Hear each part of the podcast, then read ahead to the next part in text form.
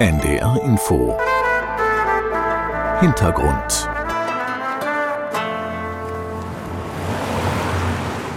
Das Örtchen Sterreck bei Linz in Oberösterreich. Hier steht das sogenannte Castell Aurora.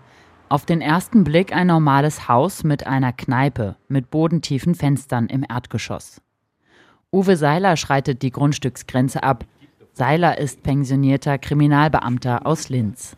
Da stellen sie dann Absperrgitter hin und das vermachen sie dann mit einem, mit einem Tuch. Das Grundstück und das Haus werden von der Identitären Bewegung Österreich genutzt.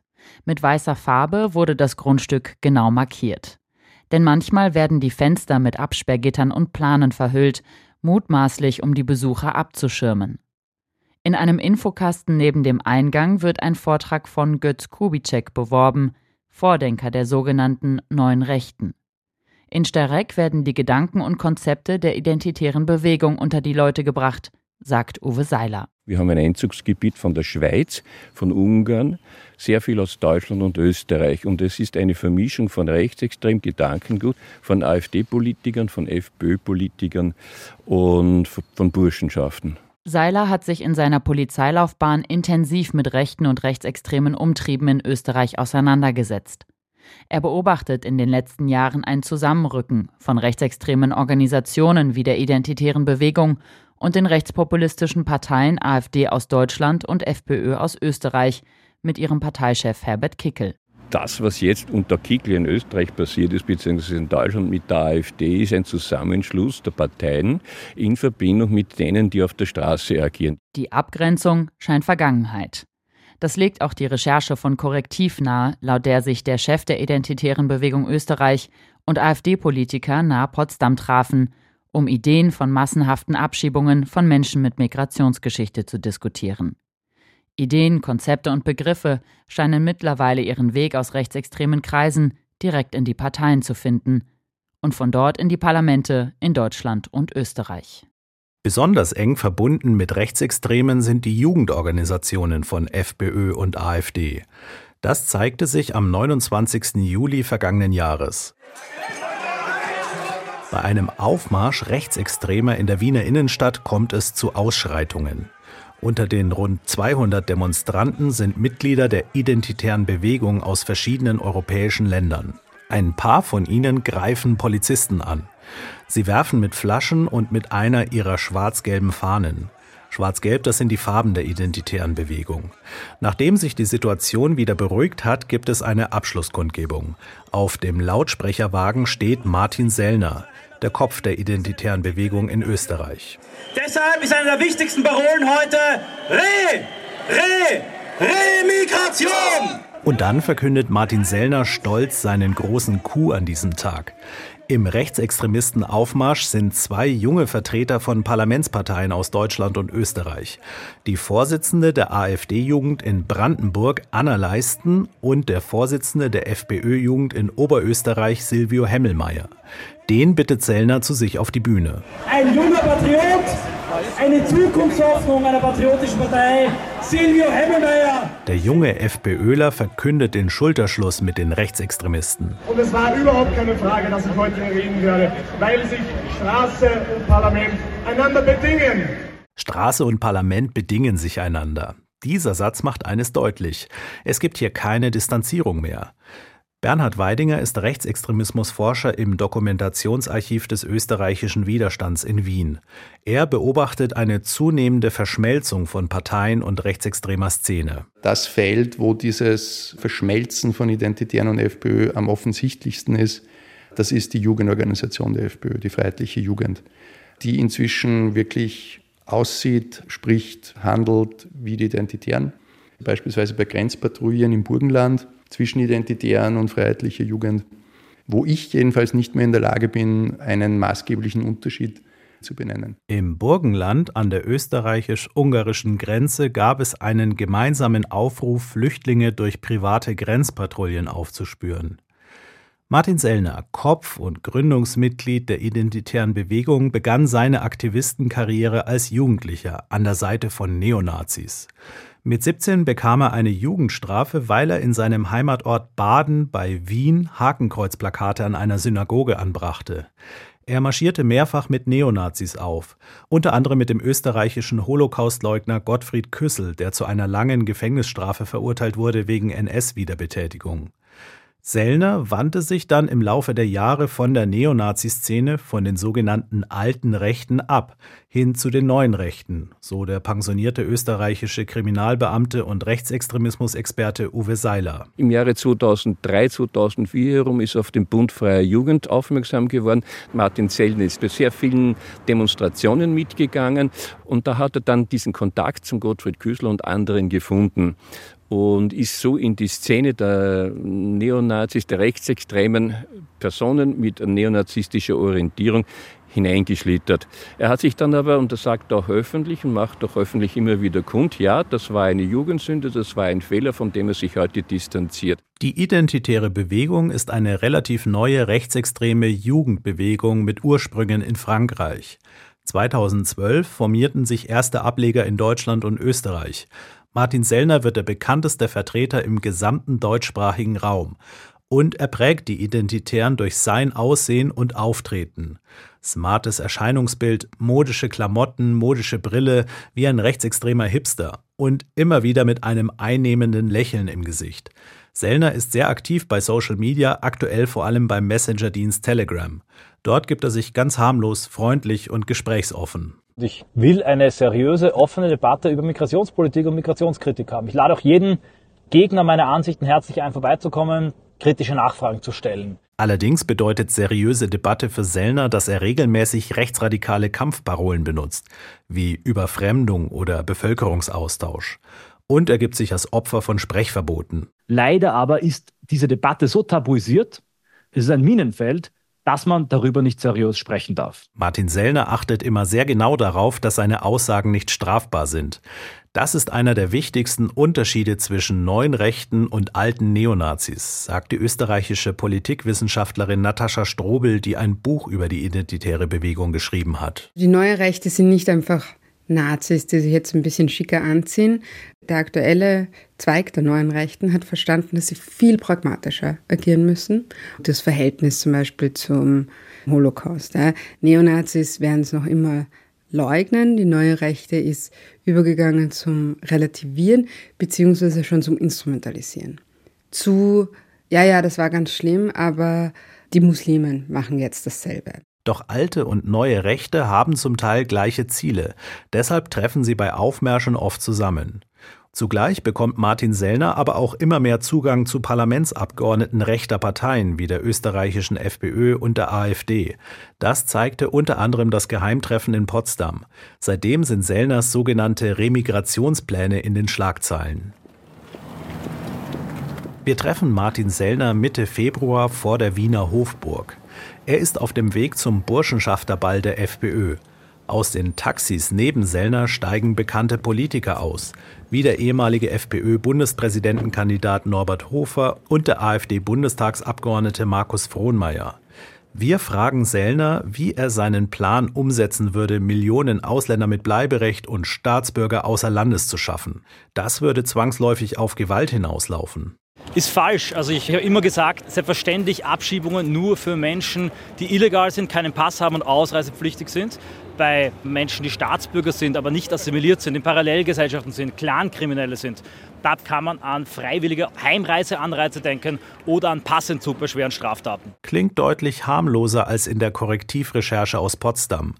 Rechtsextremismusforscher wie Bernhard Weidinger und Natascha Strobel warnen, Sellner sei ein Meister der verharmlosenden Darstellung. Es ist natürlich klar, dass Sellner, wenn er dann nach Details gefragt wird, am liebsten Gruppen nennt, wo er damit rechnen kann, dass es relativ hohe Zustimmung dazu gibt. Hamas-Anhänger, Islamisten oder Straftäter. Aber interessant wird es natürlich dann besonders, wenn es um so Kriterien geht wie Assimiliertheit. Was soll das heißen? Wer legt das fest? Es geht um ein Programm, mit dem Millionen von Menschen möglichst schnell aus Deutschland, aus Österreich, aus Europa entfernt werden sollen. Aber es ist klar, Millionen von Menschen werden nicht freiwillig gehen. Also wird es irgendeine Form von Gewalt brauchen. Man muss ihn nur selbst beim Wort nehmen. Bevor sie Remigration gepredigt haben, sind sie jahrelang mit Reconquista durch die Lande gezogen. Und Reconquista meint natürlich die Vertreibung der Mauren aus Spanien oder von der gesamten iberischen Halbinsel. Und Mauren sind hier natürlich der Code für Muslime. Das war natürlich Krieg. Und genauso sehen sie sich als dieser Kreuzritter, als dieser Verteidiger des christlichen Abendlands. Auch in Österreich gehen Menschen gegen solche Ideologien auf die Straße. Wir sind eine überparteiliche zivilgesellschaftliche Plattform. Und wir sind heute hier. Warum sind wir heute hier? Weil die da drüben, wo ist die Janturnhalle? weil, weil die da drüben auch da sind. In Ried im Innkreis sind rund 150 Menschen auf den Marktplatz gekommen. Sie demonstrieren gegen den politischen Aschermittwoch der FPÖ, der jedes Jahr in der Jahnturnhalle von Ried stattfindet. Im Herbst wird in Österreich gewählt. Die FPÖ steht mit 30 Prozent in Umfragen an der Spitze. Parteichef Herbert Kickel tituliert sich als künftiger Volkskanzler. Kickel spricht gern von einer schweigenden Mehrheit, für die er angeblich steht. Auf der Gegendemo erntet er Widerspruch, Sie sei hier, sagt eine Demonstrantin. Weil ich gegen diese rechtspopulistische Hetze bin und weil ich den Volkskanzler Kickel unbedingt in Österreich verhindern möchte. Und weil ich zeigen möchte, dass wir mehr sind. Ein anderer Gegendemonstrant trägt eine Karikatur von Kickel bei sich, die die österreichische Wochenzeitung Falter im Januar auf ihren Titel druckte.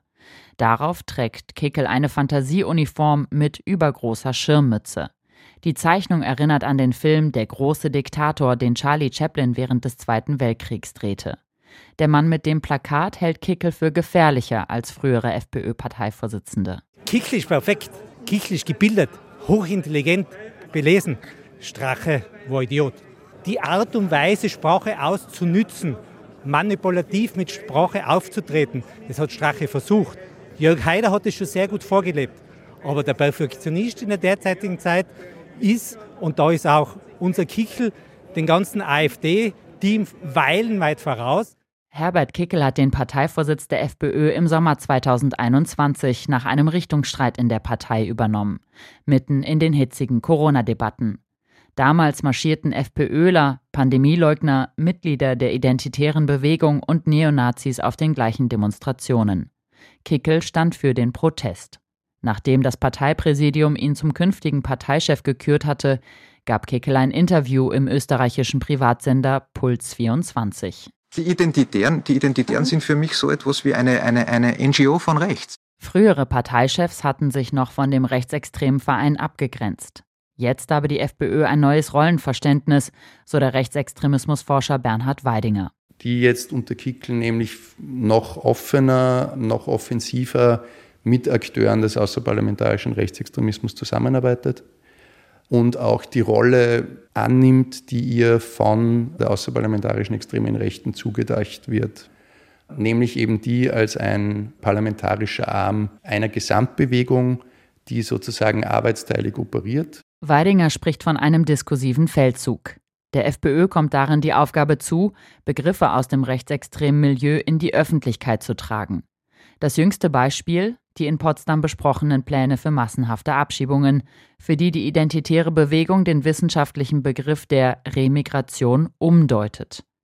In seiner Aschermittwochsrede in Ried im Innkreis zieht FPÖ-Chef Kickel die Empörung darüber ins Lächerliche. Bitte anschneiden, ich sage jetzt das ganz böse Wort, Remigration.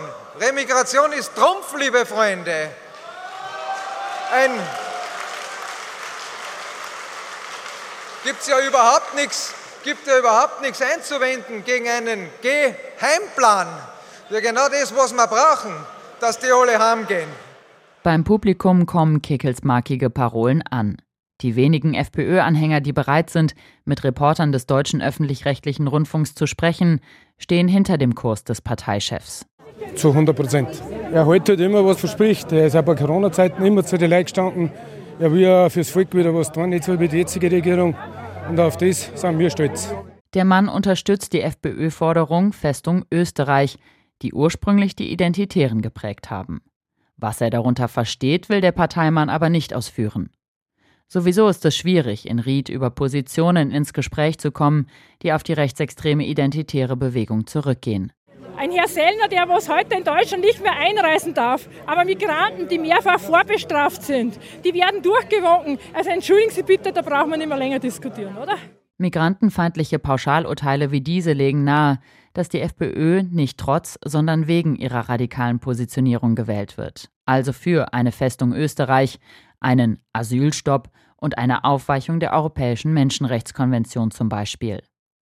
Die Politikwissenschaftlerin Natascha Strobel beobachtet, dass die ständigen Tabubrüche der Partei Menschen nicht mehr abschrecken. Da sind Prozesse am Laufen in dem Wählerinnenpotenzial von AfD, von FPÖ, die die Leute so verhetzt, so zerrüttet, dass es zunehmend einfach egal wird, ja? dass man zunehmend sagen kann, ja, wir sind halt Nazis, wir sind halt rechtsextrem. Und ob das dann ironisch gemeint ist und so aufgefasst wird oder nicht, quasi allein, dass man sich in diesen Graubereich begibt, sagt schon so viel aus, weil das überhaupt nicht mehr abschreckt.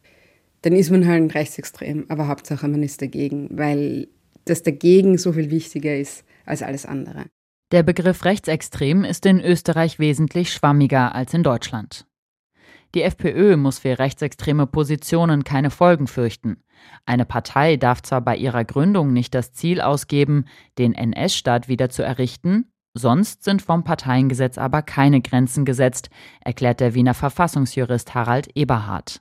Es gibt auch keine Vorgaben für innerparteiliche Demokratie. Das ist auch ein ganz wesentlicher Unterschied zum Beispiel zu Deutschland und zu anderen Staaten. Und das Sinnfälligste auf Verfassungsebene aus meiner Sicht ist, dass es eben äh, in Österreich äh, kein äh, Parteiverbotsverfahren gibt. Der österreichische Verfassungsschutz kann trotzdem Parteien und Politiker beobachten. Ob das bei der FPÖ der Fall ist, ist aber nicht bekannt. Parteichef Herbert Kickel geht wohl davon aus. Seine Rede beim politischen Aschermittwoch in Ried jedenfalls legt das nahe.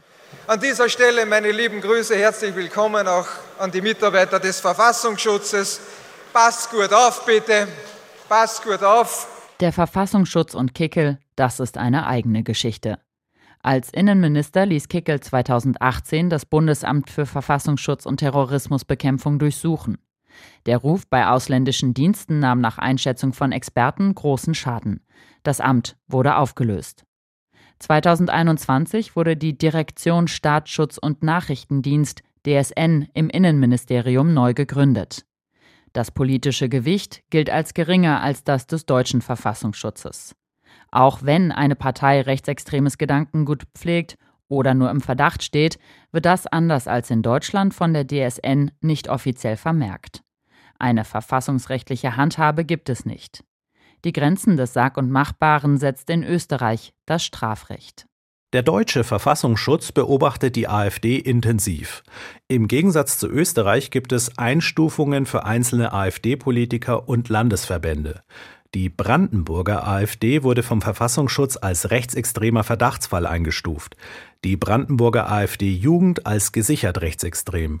In Brandenburg finden in diesem Jahr Landtagswahlen statt. Und die AfD wird laut Umfragen mit großem Abstand stärkste Kraft. Ähnliche Situation also wie mit der FPÖ in Österreich. Einen Monat nach der Wiener Rechtsextremisten-Demo tauchte die Brandenburger AfD-Jugendvorsitzende Anna Leisten erneut in Österreich auf. Ende September am Clubhaus der Identitären Bewegung in Steireck bei Linz. Dort gab sie der identitär nahen Zeitschrift Infodirekt ein Interview und machte deutlich, dass AfD-Jugend und identitäre Bewegung zusammengehören. Ja, also ich glaube, dass wir gar nicht mehr so diesen Begriff Vorfeld verwenden sollten. Mittlerweile sind wir ein großes äh, Mosaik und jeder leistet hier seinen Teil in dieser Mosaikrechte. Jeder ist ein kleiner Stein dieser großen Bewegung. Die Brandenburger AfD hat auch sonst enge Kontakte zur identitären Bewegung. Die Fraktion beschäftigt Identitäre als Mitarbeiter im Potsdamer Landtag. Darüber berichtete der RBB und auch der Rechtsextremismusforscher des Moses Mendelssohn Zentrums der Universität Potsdam, Christoph Schulze, beobachtet das schon länger. Wir haben einen AfD-Mitarbeiter in der Potsdamer Fraktion, der eine zentrale Figur war in einem identitären Hausprojekt, das es in Halle gab. Dann haben wir da noch jemanden wie den Chef des Rechtsextremen Instituts für Staatspolitik, das maßgeblich die Remigrationsparole und auch die identitäre Bewegung in Deutschland verbreitet hat. Der arbeitet im Landtag Der aktuelle Pressesprecher der AfD im Landtag war selbst Teilnehmer dieses Potsdamer Treffens, über das Korrektiv berichtet hatte. Der saß also auch schon selbst in Potsdam mit dem identitären Anführer Sellner zusammen. Fragt man den Brandenburger AfD-Fraktionschef Christoph Berndt nach dem österreichischen Rechtsextremisten, bekommt man folgende Antwort. Martin Sellner schätze ich als einen klugen und sympathischen jungen Mann ein, an dem ich nichts auszusetzen habe. Am 24. Januar, genau zwei Wochen nachdem die Recherche über das Geheimtreffen mit Sellner und AfD-Vertretern in Potsdam draußen war, griff die Brandenburger AfD-Fraktion das Thema im Landtag auf. Sie forderte eine Remigrationsoffensive. In der Landtagsdebatte wurde es zum Teil ziemlich laut. Die heftigste Gegenrede kam vom Brandenburger linken Fraktionschef Sebastian Walter. Er zog Vergleiche zum Nationalsozialismus und bekam dafür eine Rüge von der Landtagspräsidentin. Sie reden davon, dass Sie ja nur die Kriminellen irgendwie abschieben wollen. Jetzt reden Sie über Flüchtlinge. Damals hat man am Anfang über Jüdinnen und Juden geredet. Jetzt reden Sie über Flüchtlinge. Sie werden weitermachen und das sagen Sie ja auch. Sie werden weitermachen mit den Menschen, die anders lieben, die anderen Religionen angehören. Sie werden am Ende auch die versuchen zu remigrieren, zu deportieren, die nicht ihrer Meinung sind und die politischen Gegner sind. Der AfD-Abgeordnete Dennis Holoch sprach von einer Diffamierungskampagne gegen die AfD und griff die anderen Fraktionen an. Remigration ist keine Provokation, sie ist eine absolute Notwendigkeit. Worum es ihnen eigentlich geht. Sie kaschieren ihr eigenes politisches Versagen und zwar mit ihren Kollegen vom Rundfunk und vom Staatsfunk, kann man ja auch schon sagen. Und dieses Schauspiel heute belegt es am besten. Noch nie war der Landtag so gut gefüllt. Noch nie haben sich Pressevertreter so interessiert für ein Thema. Die aktuelle Empörung über das Treffen von Potsdam hat Martin Sellner, die identitäre Bewegung und ihre Ideologien in die Öffentlichkeit katapultiert. Für die Rechtsextremen bedeutet das auch Aufmerksamkeit für ihre Themen. Für den Rechtsextremismusforscher Bernhard Weidinger ist die Berichterstattung, ist Interviews geben, daher ein zweischneidiges Schwert. Weil einerseits mobilisiert gesellschaftliche Gegenkräfte, aber andererseits passiert die Mobilisierung auf der anderen Seite eben genauso. Ne? Und dass dann Sellner und seine Gruppierung erhöhte Aufmerksamkeit kriegen, das ist ein Stück weit dann wohl nicht vermeidbar, wenn das eben der Anlass auch der prodemokratischen oder antifaschistischen Mobilisierung war. In Steyrek hat die Ankunft der identitären Bewegung ebenfalls etwas ausgelöst. Die Bürgerinitiative Steyrek ist bunt malte als erstes Zeichen gegen rechts den Zebrastreifen vor dem Castell Aurora in Regenbogenfarben an. Der Zebrastreifen ist seitdem ihr Logo. Wolfgang Hackel trägt es als Anstecker an seiner Jacke. Den jahrelangen Widerstand gegen rechtsextreme Umtriebe in seinem Ort reflektiert er so. Bisher war das immer so, wenn, wenn irgendwo eine rechtsextreme Veranstaltung war, dass eben Demonstranten gekommen sind und eben lautstark skandiert haben. Und der Sellner hat die Türe aufgemacht und hat gesagt, ja, danke für die Aufmerksamkeit und hat uns ausgelacht. Das heißt, äh, die können damit sehr gut umgehen und wir sollen ihnen den Buckel runterrutschen. Deshalb gehen sie in Starek nicht nur gegen die identitäre Bewegung auf die Straße. Die Bürgerinitiative organisiert Besuche in der Gedenkstätte des Konzentrationslagers Mauthausen. Wolfgang Hackel und seinen Mitstreitern geht es darum zu vermitteln, wie Rechtsextreme argumentieren. Mit Wissen, hoffen sie, kann man den rechten Narrativen Wind aus den Segeln nehmen. Es wird immer versucht, wir und die anderen Bild zu vermitteln.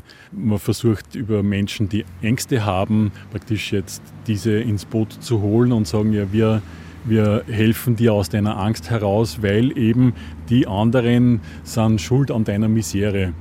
Aber es kommen eben keine Konzepte, um, um Probleme ursächlich zu beheben oder irgendwie anzugehen oder überhaupt Lösungen zu finden, um, um zumindest symptomatisch zu helfen. Es wird einfach immer nur verstärkt auf Sündenböcke geschossen. Ein Podcast von NDR Info.